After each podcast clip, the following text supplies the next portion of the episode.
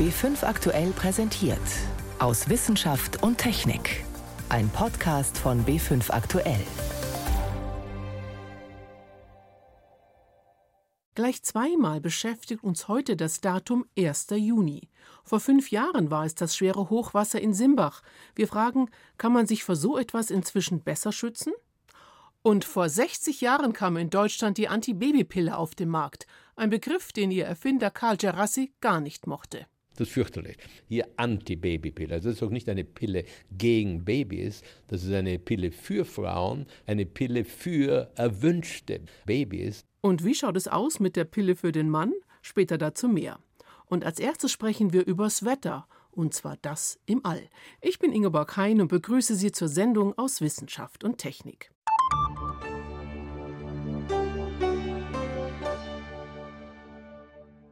Mit der Wettervorhersage ist das so eine Sache. Mehr als ein paar Tage sind nicht drin, sagen Meteorologen. Das ist im All etwas anders, genauer beim sogenannten Weltraumwetter, ein Begriff, den viele von uns gar nicht kennen. Das Weltraumwetter und wie es sich auch auf uns, auf der Erde auswirken kann, damit befasst sich das neue Institut für solarterrestrische Physik im Deutschen Zentrum für Luft- und Raumfahrt in Neustrelitz in Mecklenburg-Vorpommern. Leiter ist Markus Rapp. Weltraumwetter, Herr Rapp, was ist das? Ja, die Sonne erzeugt in ihrem Aktivitätszyklus, der elf Jahre dauert und in dem sich das Magnetfeld der Erde einmal umpolt, eine ganze Reihe von Störungen. Es kommt zu sogenannten Sonnenstürmen, bei denen energiereiche Teilchen aus der Sonnenatmosphäre ausgestoßen werden und die in den interplanetaren Raum geschleudert werden und manchmal dann eben auch in Richtung unserer Erde. Und diese Störungen, die von der Sonne ausgehen, die sorgen dann dafür, dass sich der erdnahe Weltraum entsprechend variabel gestaltet. Und das ist dann sowas wie das Weltraumwetter in der Nähe unseres Planeten.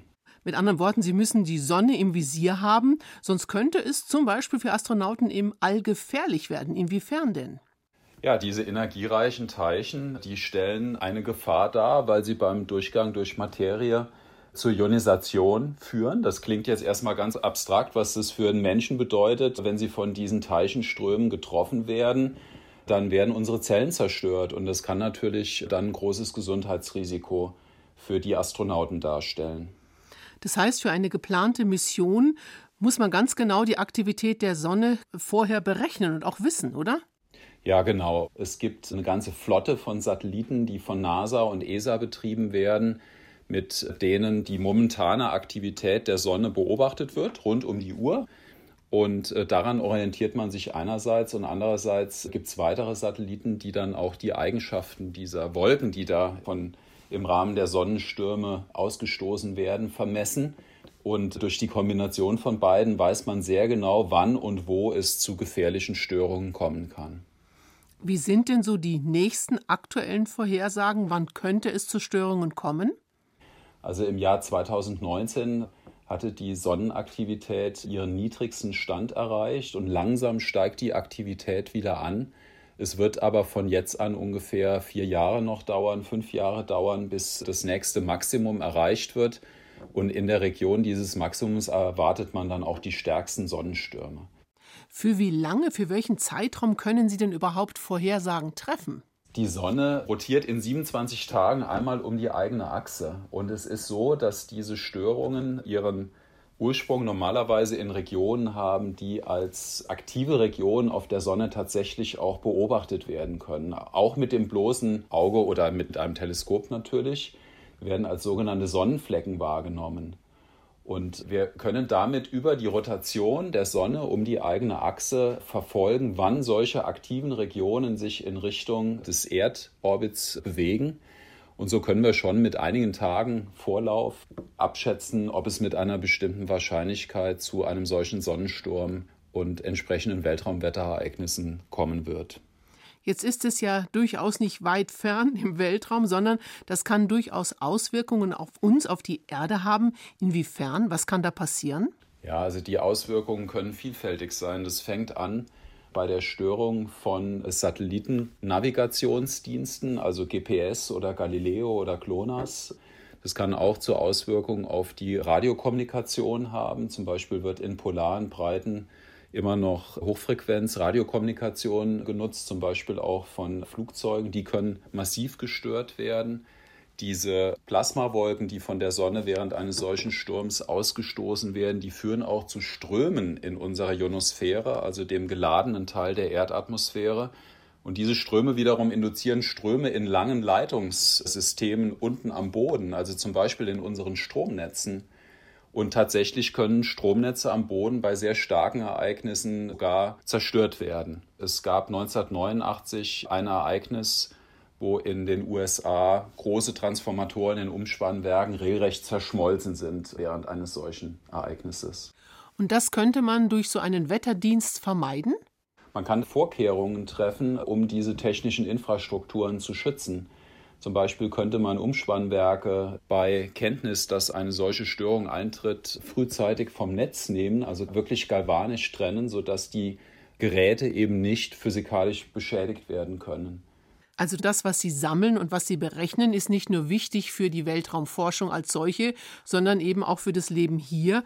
Wer nutzt Ihre Vorhersagen? Wer nutzt Ihre Daten? Das sind zum einen Satellitenbetreiber. Auch für die Luftfahrtindustrie ist es wichtig, weil auch Elektroniken in hochfliegenden Flugzeugen in Mitleidenschaft gezogen werden können. Es können Unterstützungssysteme, mit denen die Flugzeuge sicher landen an Flughäfen, die können gestört werden. Also auch die Piloten müssen das wissen, dass sie sich auf solche Systeme in so einer Situation nicht verlassen können. Die Astronauten hatten wir schon genannt. Ja, bei astronautischen Missionen müssen Astronauten bei Eintreffen einer solchen Störung unbedingt im Inneren ihrer Raumfahrzeuge sich aufhalten oder in einer Mondstation oder wo auch immer sie im Einsatz dann wären. Und so ist es, denke ich, für eine Vielzahl von behördlichen Bedarfsträgern, aber auch in der Wirtschaft von großem Interesse, diese Daten zu haben. Die Wechselwirkungen zwischen der Sonne und der Erdatmosphäre. Informationen waren das von Markus Rapp. Er leitet das Institut für solarterrestrische Physik im Deutschen Zentrum für Luft- und Raumfahrt. Und falls Sie bei Neuigkeiten aus dem All auf dem Laufenden bleiben wollen, empfehle ich Ihnen eine neue Sendereihe in ARD Alpha. Sie heißt Space Night News und heute ist Premiere um 19.15 Uhr. Das ist dann regelmäßig der Sendetermin an jedem ersten Sonntag im Monat. Das Magazin Space Night News.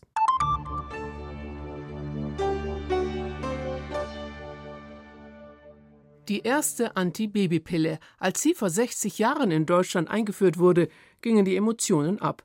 Kritiker befürchteten eine staatlich geförderte Hemmungslosigkeit aber viele Frauen waren einfach nur froh, nicht mehr ungewollt schwanger zu werden. Die Euphorie hat sich inzwischen gelegt. Nicht mal die Hälfte aller Frauen verhütet damit, und bei Frauen bis 22 ist es sogar nur jede dritte. Aber im Jahr 2021 sollte klar sein, Verhütung ist nicht nur Frauensache. Deshalb fragen sich viele, wo bleibt eigentlich die Pille für den Mann? Moritz Pompel auf Spurensuche. Die Männer machen es sich bequem, weil die Frauen ja eh die Pille nehmen. Also warum sich irgendwelche Hormone einwerfen? So lautet ein gängiges Vorurteil. Doch eine zugegeben nicht repräsentative Straßenumfrage zeigt, so groß wäre die Ablehnung der Männer gar nicht. Wenn es so ist, dann würde ich es annehmen, ja. Weil warum soll das nur die Frau immer übernehmen? Also ich glaube, schlimmer als das, was die Pille für die Frau mit der Frau macht, kann es ja eigentlich nicht sein. Und da quasi das Risiko zu verteilen, wäre irgendwie nur fair. Also von daher, warum sollte man da einen Unterschied machen? Und eine schon etwas ältere Umfrage vom Berliner Zentrum für Epidemiologie und Gesundheitsforschung zeigt auch, 60 Prozent der Männer wären grundsätzlich bereit, die Verhütung zu übernehmen. Im Jahr 2005 hatten die Forscher rund 9000 Männer in mehreren Ländern dazu befragt. Jüngere Umfragen bestätigen das. Das Grundproblem liegt also woanders, bei der Zulassung. Die Weltgesundheitsorganisation WHO hatte 2008 eine internationale Studie gestartet mit mehr als 300 Paaren. Die Männer haben ein Hormonpräparat bekommen mit Testosteron drin. Keine Pille, weil das Testosteron im Magen abgebaut wird, sondern eine monatliche Spritze. Das Testosteron gaukelt dem Gehirn vor, dass auch in den Hoden genügend davon vorhanden ist. So wird dort die körpereigene Testosteronproduktion heruntergefahren und damit auch die Spermienproduktion. Die Verhütung hat mit der Methode genauso zuverlässig funktioniert wie mit der Pille für die Frau. Trotzdem gab es ein Problem Nebenwirkungen. Rund jeder zehnte Mann litt unter depressiver Stimmung, Akne oder Lustlosigkeit im Bett. 2011 hat die WHO die Studie abgebrochen. Zu Unrecht, glaubt der Reproduktionsmediziner Eberhard Nieschlag von der Uni Münster. Da das eine multizentrische Studie war, die in Schottland und Europa und in Asien stattfanden, hatte man versäumt zu definieren, was ist eine Depression. Und in Indonesien zum Beispiel war, wenn jemand schlechter Laune war, wurde das als Depression interpretiert. Grundsätzlich sind die Nebenwirkungen bei der Pille für die Frau ganz ähnlich, nur dass sie seit 60 Jahren hingenommen werden, sagt die US-amerikanische Endokrinologin Stephanie Page von der Universität Washington. Sie und viele andere Experten glauben, heute wäre es viel schwieriger, die Pille für die Frau auf den Markt zu bringen. Damals wurde einfach noch nicht so genau hingeschaut. Page untersucht einen vielversprechenden Ansatz für männliche Verhütung. Er kommt ohne Spritze aus und könnte damit von mehr Männern akzeptiert werden. Wir testen zurzeit ein Gel, so ähnlich wie wir das als Handdesinfektionsgel jetzt alle kennen. Darin steckt ein Gestagen, also ein Sexualhormon, ähnlich wie in der Pille für die Frau. Und Testosteron.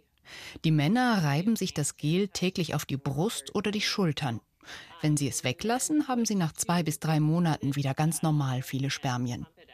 Weltweit sind rund 400 Paare dabei. In ein paar Jahren erwarten wir die endgültigen Ergebnisse der Studie. Aber es sieht schon sehr vielversprechend aus. Auch andere Methoden werden erprobt, zum Beispiel ein Gel ohne Hormone, das in beide Samenleiter gespritzt wird. Es verhindert, dass die Spermien durchkommen. Und auch pflanzliche Stoffe sind im Rennen. In Indonesien testen Forscher ein Mittel, das verhindert, dass die Spermien in die Eizelle eindringen. Ob sich all das durchsetzen wird, wird aber davon abhängen, ob sich Pharmafirmen finden, die die männliche Verhütung vorantreiben. Es müssten Studien mit Tausenden von Probanden folgen und auch gefördert werden, sagt Jana Pfenning vom Berliner Verein Better Birth Control. Man bräuchte ungefähr 30 bis 50 Millionen Euro, um den Verhütungsmittel für Männer auf den Markt zu bringen. Und wenn dieses Geld bereitgestellt wird, sowohl von der Pharmaindustrie als auch von der Politik, dann könnte man es schaffen, ein gutes medizinisches Produkt auf den Markt zu bringen, was allen Männern oder Paaren weltweit helfen könnte. Noch mehr Wissenschaft gibt's täglich auf BR24 und auf br.de/slash wissen. Schon wieder fünf Jahre her, das Hochwasser in Simbach am Inn. Unvergesslich die Bilder aus dem sonst beschaulichen Ort. Wassermassen fluteten die Straßen. Sie reichten bis in den ersten Stock der Häuser. Dann die unendlichen Schlammmassen. Sieben Menschen verloren damals ihr Leben. Fünf Meter hoch war der Simbach gestiegen, der sonst gerade mal 50 Zentimeter tief ist. Ursache waren wolkenbruchartige Regenfälle, dann brachen auch noch zwei Dämme. Seitdem wurde einiges in den Katastrophenschutz investiert und es wurden Forschungsprojekte angestoßen, damit sich solche Katastrophen verhindern lassen. Meine Kollegin Renate L. hat recherchiert. Renate, was hat sich denn getan? In Bayern wurde viel Geld ausgegeben für alle möglichen Fahrzeuge, Pumpen, eine Sandsackabfüllanlage bis hin zur Betreuung von Betroffenen. Was ich aber besonders interessant finde, ist die Wiederauferstehung der Sirene. Warum gerade Sirenen? Ja, man denkt eher an die Warn-Apps Nina und Katwarn und mhm. Warnwetter. Aber die nützen ja nur was, wenn man die Warnung auf dem Smartphone auch mitbekommt und überhaupt ein Smartphone hat. Und bei großräumigen Warnungen kann so ein System auch schon mal überlastet sein. Dann kommt es zu Verzögerungen. Eine Sirene ist vor Ort und sie ist unüberhörbar laut. Die klassischen Sirenen wurden aber nach und nach abgebaut in den letzten Jahrzehnten, weil das mechanische Geräte sind, die einigen Wartungsaufwand verursachen, also Kosten. Neu sind jetzt digitale Sirenen, ortsfeste und auch mobile auf Fahrzeugen. Bisher in Bayern allein 200 Stück. Also auf jeden Fall eine Verbesserung, aber Sie müssen natürlich auch rechtzeitig losheulen. Was ist dahingehend geschehen? Ja, das Interessanteste dabei ist vielleicht das sogenannte Nowcasting, also die Jetzt-Vorhersage. Mhm. Dabei beobachten Computer des Deutschen Wetterdienstes die Zugbahn von Starkregengebieten, analysieren die alle fünf Minuten und wenn sich da was Ungewöhnliches abzeichnet, bewertet ein Experte die Gefahr und gibt dann gegebenenfalls eine Warnung raus mit ein bis zwei Stunden Vorlauf. Die Warnung kann dann über Warn-Apps verteilt werden und die Menschen in Simbach hätte man mit so einem System noch einigermaßen rechtzeitig warnen können. Noch besser ist es natürlich, wenn man gar keine Warnung braucht. Wie schaut es denn aus mit der Prävention solcher Katastrophen? Ja, dazu gab es zwei Forschungsprojekte. Das erste hat die Stadt Simbach gleich nach der Katastrophe bei einem Professor aus Wien in Auftrag gegeben, einem Experten für Wildbäche. Der hat verschiedene Vorschläge gemacht, wie man dem Wasser rund um Simbach mehr Raum geben kann. Vor kurzem war er noch mal da und er war sehr beeindruckt von den Planungen und nennt sie fast vorbildlich in Europa. Vor allem, weil einige zerstörte Gebäude in der Stadt nicht mehr wieder aufgebaut werden, was meistens sonst getan wird, sodass da jetzt eine grüne Mitte entsteht mit Platz für natürliche Schleifen vom Simbach ohne Betonkorsett. Außerdem werden viele Straßen verlegt, Brücken höher gebaut und so weiter. Alles mit dem Hintergedanken mehr Platz fürs Wasser. Das ist jetzt speziell für Simbach, aber Sturzfluten kann es ja überall geben. Ja, und dazu muss nicht mal irgendwo ein Bach oder ein Fluss in der Nähe sein. Einfach, weil es extrem geregnet hat und das Wasser nicht abfließen kann, kann so eine Sturzflut entstehen. Zum Beispiel stand vor einiger Zeit mal auf der Autobahn bei Erlangen ein Meter hoch das Wasser. Und um sich solcher Gefahren bewusst zu werden, gab es ein mehrjähriges Forschungsprojekt mit dem Titel Hinweiskarte Oberflächenabfluss und Sturzflut. Und um was geht es da genau? Ja, das soll die Grundlagen schaffen für Planungen. Man will wissen, welche Einflussfaktoren sind am wichtigsten für die Entstehung von Sturzfluten. Dazu hat man einen Computer mit 1000 Starkniederschlagsereignissen gefüttert, außerdem mit allen möglichen Faktoren, die den Abfluss bestimmen, wie steil das Gelände ist, wie durchlässig der Boden und das Gestein darunter, wie viel Fläche ist versiegelt, sämtliche Bäche, Flüsse, Rohre, Brücken, das Kanalnetz und die Landnutzung, also Wald, Wiese, Äcker. Und nachdem das System mit Hilfe von maschinellem Lernen wusste, was den größten Einfluss hat, nämlich die Steilheit des Geländes und die Landnutzung, hat man für ganz konkrete Orte solche Berechnungen gemacht, von denen man wusste, wie oft solche Starkregen auftreten und wie die genau ablaufen. Und man hat festgestellt, leider gibt es auch manche Daten, die man nicht kennt bei solchen Starkregenereignissen. Und das ist vor allem, wie feucht der Boden ist, wie viel es vorher schon geregnet hat. Und das war ja in Simbach das Problem. Da hatte es vorher schon sehr viel geregnet. Also man kann sagen, es tut sich einiges auf diesem Gebiet. Ja, und manches davon wird schon umgesetzt. Zum Beispiel gibt es die Initiative Bodenständig, die Landwirte berät, wie sie ihren wertvollen Boden dafür schützen können, dass er weggeschwemmt wird. Und tatsächlich ist ja in den betroffenen Orten außer dem Wasser der Schlamm ein Riesenproblem nach solchen Sturzfluten. Und man will verhindern, dass Wasser und Boden in die Orte gelangen. Die sollen in der Landschaft zurückgehalten werden. Um das zu schaffen, können die Landwirte mit Mulch arbeiten, also dass der Boden von abgeschnittenen Pflanzen bedeckt ist und man da direkt reinsät. Besonders wichtig ist das bei Mais, weil der in diesen breiten Reihen gesät wird. Dazwischen ist klassisch offener Boden, der wie eine Abflussrinne wirken kann. Dafür braucht man aber spezielle Sämaschinen und die sind nicht billig. Insgesamt, Renate, kann man aber sagen, es ist eher ein positives Fazit. Ja, die Forschungsprojekte haben ja gezeigt, was man tun muss und kann, nämlich Wasser und Boden in der Landschaft zurückhalten. Aber man muss das eben dann auch tun. Das sind Einschätzungen meiner Kollegin Renate L. Katastrophenschutz und Risikomanagement bei Sturzfluten, fünf Jahre nach Simbach.